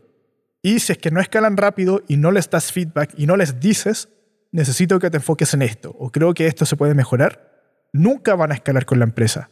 Entonces diría que lo que hacemos nosotros es dar feedback continuo a las personas del equipo. Y también en el fondo, yo lo menciono, por ejemplo, en los all hands que tenemos mensuales, este concepto de Netflix. Las personas no todas escalan, hay personas que son buenas para ciertas cosas, para otras cosas no son buenas, pero obviamente que como CEO tengo que hacer que funcione Examedi y que todos estemos aportando a eso. Entonces diría que lo que más ayuda es ser abiertos a nivel de cultura, de, bueno, quizás incluso yo como Ian, como CEO de Examedi, no estoy escalando suficientemente rápido y no voy a obtener problemas si alguien mañana me dice, creo que no lo estás haciendo bien. Entonces te diría que es como mantener una cultura muy honesta con todas las personas. Wow, estoy imaginando cómo va a ser nuestro podcast cuando grabamos en cinco años. ¿Dónde estás? Si fue adquirido, qué tamaño. Yo quiero, pero también tengo muchas ganas de ver tu evolución como líder de una persona. De qué han pasado como vos con una persona. Va a ser muy interesante. A ver qué pasa en cinco. ¿Y tú te sientes? ¿Nunca tienes un imposter syndrome? La respuesta es sí, siempre. Pero siento que también soy muy honesto con eso es un tipo de como blind confidence que creo que es muy característico en founders, jóvenes en particular. Yo sé que pueden haber mejores personas para Examedi, por ejemplo. Y el momento que venga en el que Ian Lee no es la mejor persona para llevar Examedi, no voy a tener ningún problema en pasarle el timón a otra persona y que lo haga mejor. Con el otro Ian Lee llegando desde, el futuro al pasado para... Sí, entonces yo diría que sí tengo imposter syndrome, Creo que mis co-founders también, todos somos muy jóvenes, pero también nos decimos como hagamos todo lo posible, demos lo que podemos nosotros y veamos hasta qué tan lejos podemos llegar nosotros. Y quizás en algún momento hay que traer a otras personas que nos ayuden. Entonces te diría que es un imposter syndrome bastante saludable, en el sentido de que nos hace más humildes, pero también nos da como esas ganas de comprobar que sí podemos hacerlo yo no puedo imaginar, yo sufro todo el tiempo con mi empresa. Gracias, tengo un super co-founder que es mi balance. Sin él, yo no... ¿Tú dijiste balance es estúpido o no? ¿O balance no ah. existe también, no? Sí, dije, dije work-life balance is a bullshit. Sí, Ajá. Bueno, en verdad es bien polémico, pero siento que al menos yo como founder, como que mi vida es mi trabajo y mi trabajo es mi vida. Entonces, de cierta manera, como que no comparto el hecho de tener que como separar tiempo de trabajo y separar tiempo de vida personal, digamos. De cierta manera, como entre los co-founders, nosotros somos cuatro ahora, hay una red de apoyo buena, pero claro, yo vivo con mis papás. Entonces llego a mi casa y están mis papás. Y en la noche mi mamá cocina y comemos juntos.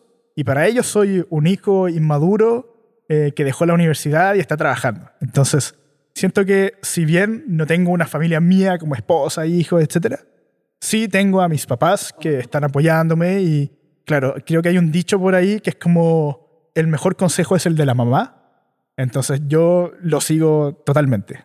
¿En serio? Cuando tienes un problema solamente es cambiar tu ambiente. Ok, soy un hijo, es mi familia. Todo lo que he hecho grande no significa nada en un sentido que tengo este ambiente y yo sigo con otro. Exactamente. Wow. ¿Cuánta plata ustedes han levantado? Hemos levantado 21 millones de dólares. Allá comiendo arroz. Claro, sí. No, y, creo que... Bueno, Kimchi, comiendo como sí, carne. Hablando, levantado 21. Ellos, ellos son conscientes que es 21 millones para un... No, para nada. De hecho, la mamá de mi co-founder, eh, la mamá de Andrés, en algún momento nos dijo como, tanta plata necesitan para una página web. Yo creo que eso resume la desconexión que existe. Pero qué chévere gente que no entiende, ¿no? Sí, a mí me encanta. Eh, sí, súper, brutal. Y sleeping. Tú dijiste en ese momento estás experimentando con cuatro, seis, siete horas. Sí, yo, bueno, mi familia entera duerme muy poco. lo cual yo creo que genéticamente es como una ventaja enorme, porque yo puedo dormir cuatro horas un día y funcionar perfectamente el siguiente día, perfectamente.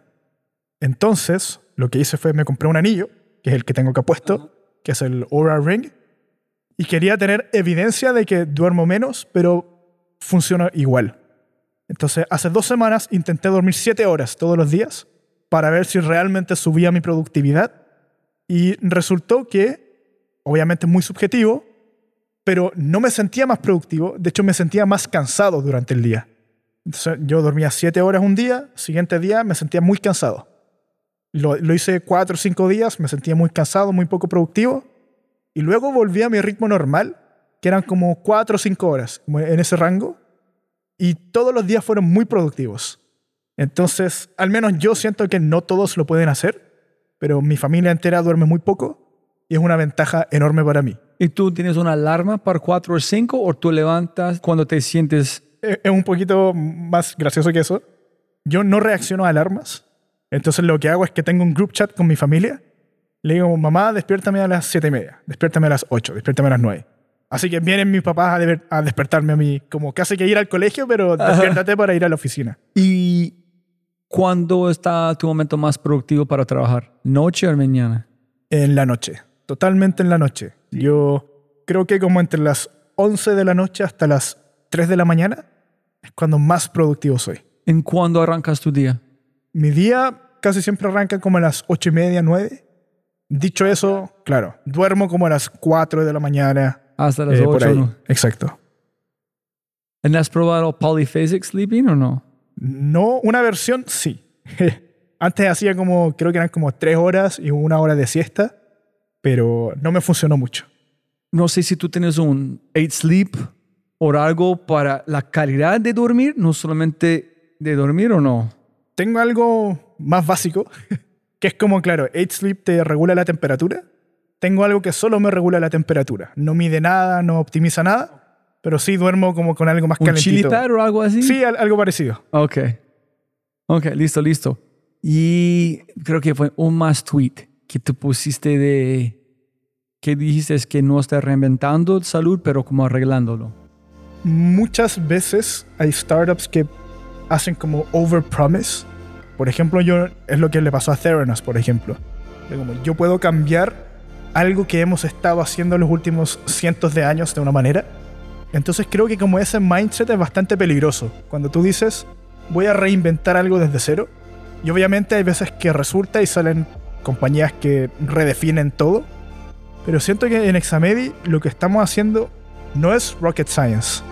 De hecho, nosotros estamos haciendo algo bastante simple, que es conectar a pacientes con enfermeras. Y realmente no involucra rocket science, no es algo complicado, no, no, no es algo como sumamente complejo. Es simplemente conectar al paciente y a la enfermera. Entonces creo que incluso a nivel de cultura, nosotros siempre le damos mucha importancia a lo que hacemos no es un what if, es esto se puede hacer. Y no es difícil llegar a esto, no es difícil mejorar mucho la salud de las personas, porque realmente la salud hoy en día a nivel mundial está rota, es muy fragmentado, es muy difícil acceder offline, etc. Entonces, como que el playing field está hecho para llegar y arreglarlo. Antes de innovar, tenemos que arreglar lo que tenemos y luego innovar sobre eso.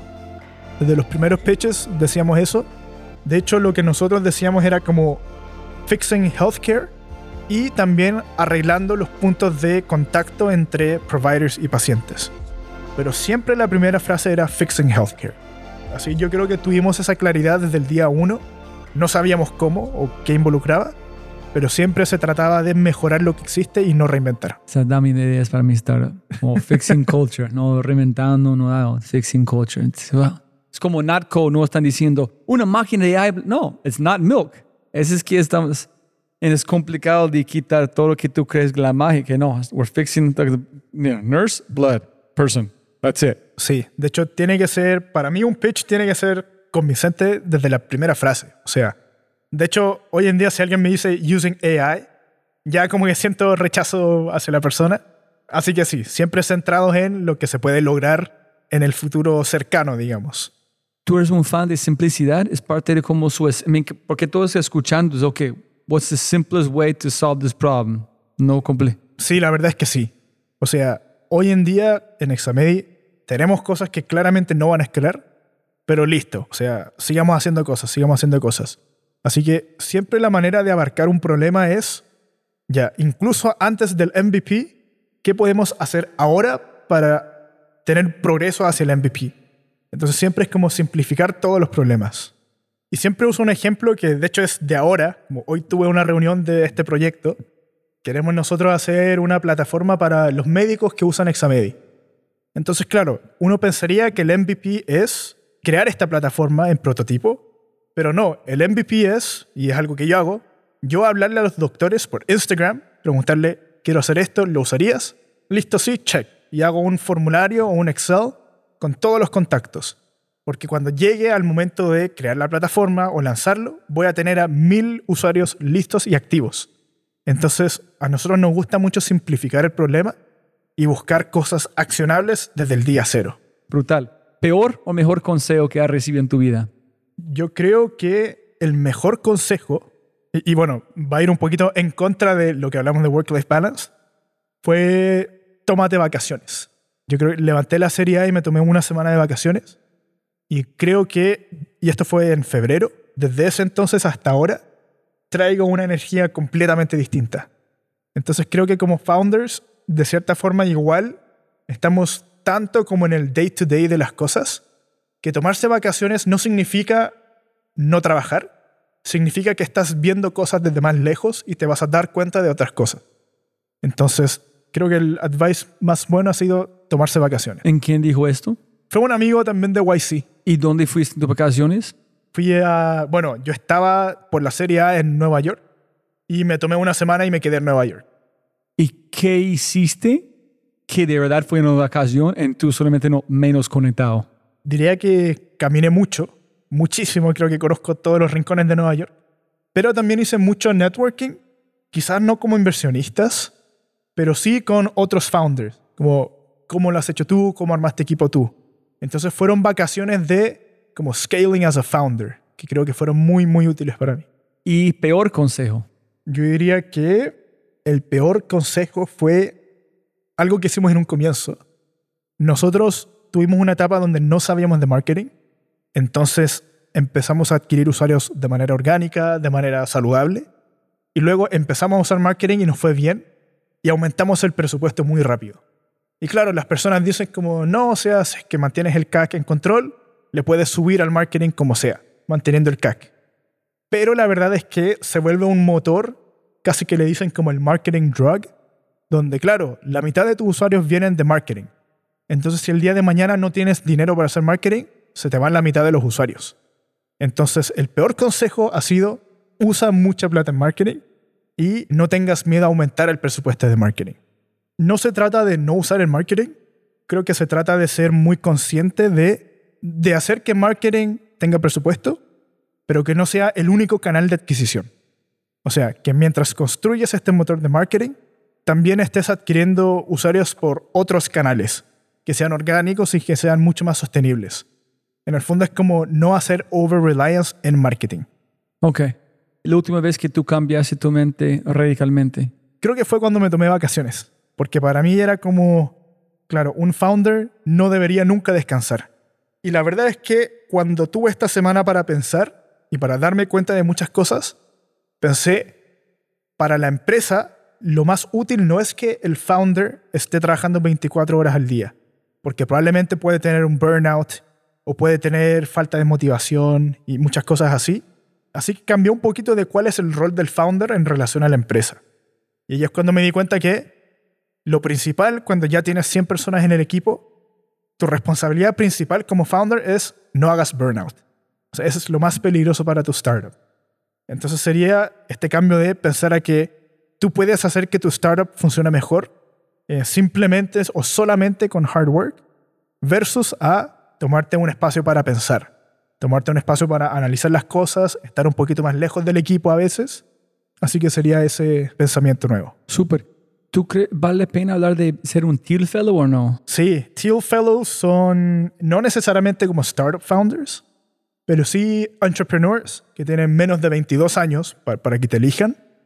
Y Peter Thiel, que es el fundador de PayPal, y él tiene una filosofía de que la universidad no es necesaria.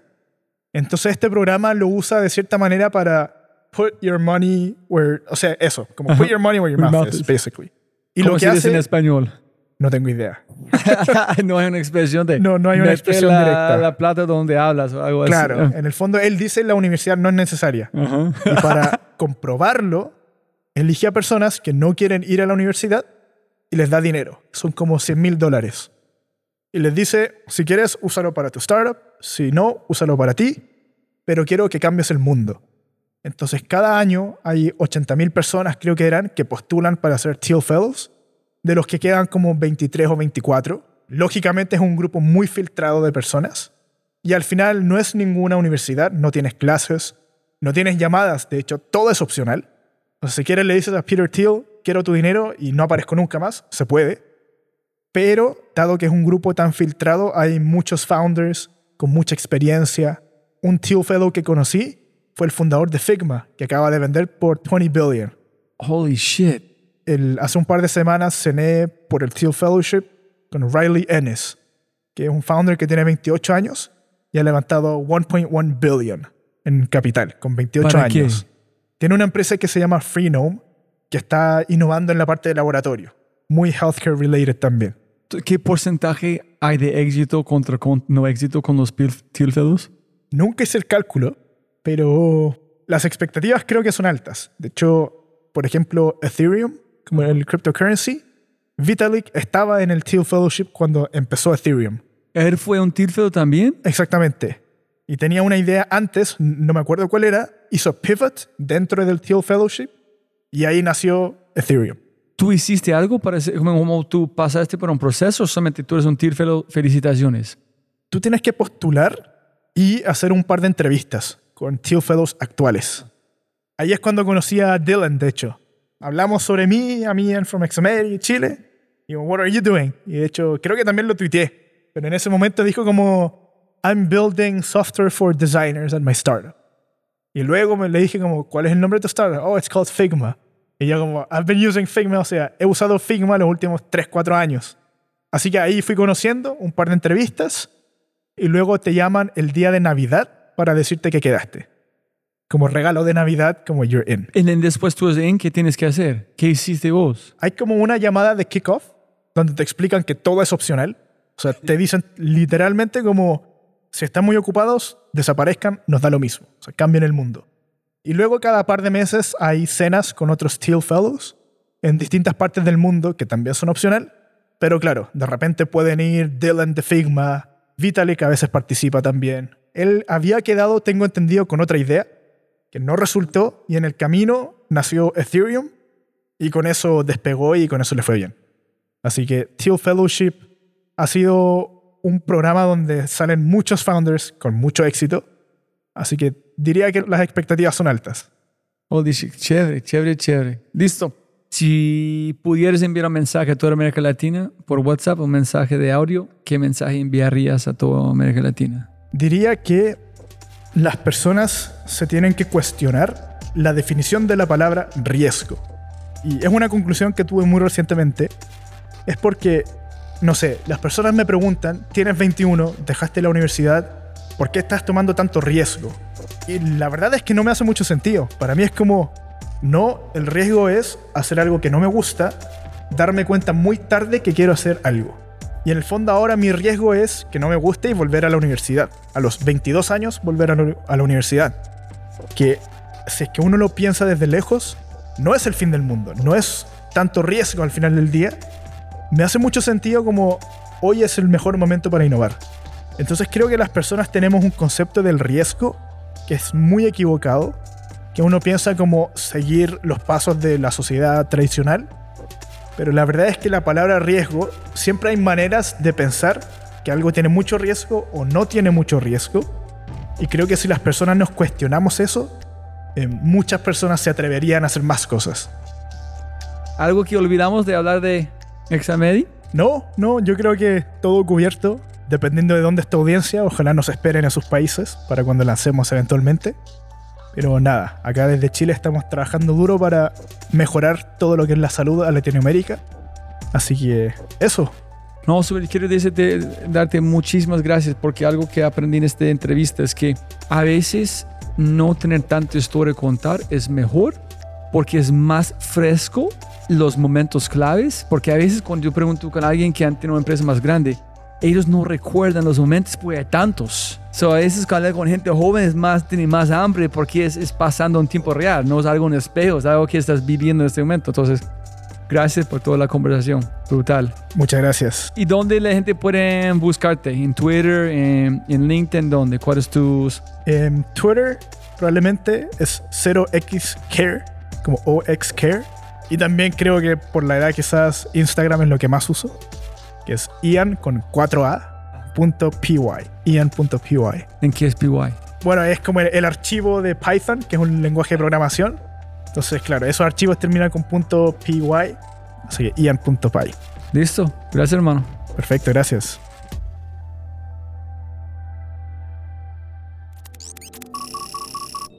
Como siempre, siempre puedes ganar más plata, pero no más tiempo. Muchas gracias por escuchar. De verdad, muchas gracias. Espero que hayas aprendido algo, te hayas inspirado y te sientas con ganas de hacer algo imposible. No lo olvides, si quieres acceder a los podcasts en vivo cuando los tenemos alrededor de dos o tres al mes, acceso a Quinto y más, puedes tenerlo todo si te conviertes en miembro en thefryshow.com. Y lo más importante, por favor, comparte el episodio y deja una reseña en Spotify o tu player favorito. Aquí está tu mindset de Quinto con el founder y CEO de Unima, José Luis Nuño, sobre el mindset si nadie más lo ha hecho, ¿por qué no nosotros? Enjoy.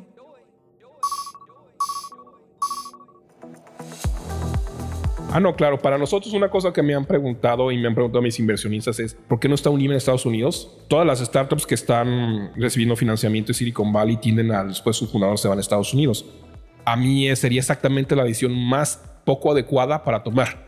Porque nosotros, para empezar, estamos desarrollando tecnología que va a ser utilizada en un sitio similar al que estoy, en un país emergente, en un país en vías de desarrollo. Yo no puedo pensar cómo puedo desarrollar algo para un mercado en el que estoy yo a seis horas de distancia. O sea, ¿cómo pueden mis desarrolladores ir y platicar con el médico que está en la clínica aquí rural para saber qué problemas tiene y saber si esto que desarrollamos le funciona cuando estoy sentado en, ¿cómo se llama?, en San Francisco o en Mountain View? No puedes pensar que eso va a funcionar. La otra, el costo aquí es una fracción pequeña de lo que me podría costar hacer lo mismo en Estados Unidos y el tiempo que me pueda llevar. Si yo hubiera querido, por ejemplo, conseguir una cohorte de 400 pacientes para hacer mi machine learning y tuberculosis, yo creo que me hubiera tardado cuando menos un par de años, me hubiera costado un millón de dólares fácilmente. Aquí, nos, en cuestión de seis meses ya estaba todo armado, los hospitales estaban totalmente abiertos a trabajar con nosotros, todas las autorizaciones éticas y los protocolos autorizaron muy rápido y la gente está muy abierta a experimentar porque tenemos un problema y queremos solucionarlo. Entonces la gente está abierta, ¿sabes qué? Me gustaría tomar riesgo contigo para ver si lo que tú estás haciendo logra solucionar mi problema. Otra cosa también tiene mucho que ver es las ganas también del equipo de experimentar cosas que parecieran muy, decimos aquí en México, jaladas de los pelos. Es la clásica pregunta es, ¿por qué nadie más lo ha hecho? Pues a mí no me importa que nadie más lo ha hecho, hay que intentarlo. Si funciona perfecto y no me importa si nadie más lo ha hecho. Y es que esa es una pregunta continua, es ¿por qué si parece tan sencillo nadie más lo ha hecho? A lo mejor porque precisamente parece tan sencillo que nadie lo quiere hacer. Entonces lo intentamos y funcionó. Si disfrutaste este audio, mira lo que las empresas están haciendo para inspirar, medir y crecer los aspectos más importantes de su cultura.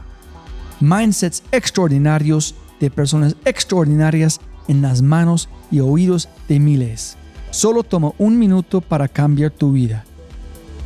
Quinto.ai www.kinnto.ai Quinto, siempre puedes ganar más plata, pero no más tiempo. Chau, chau, chau, chau.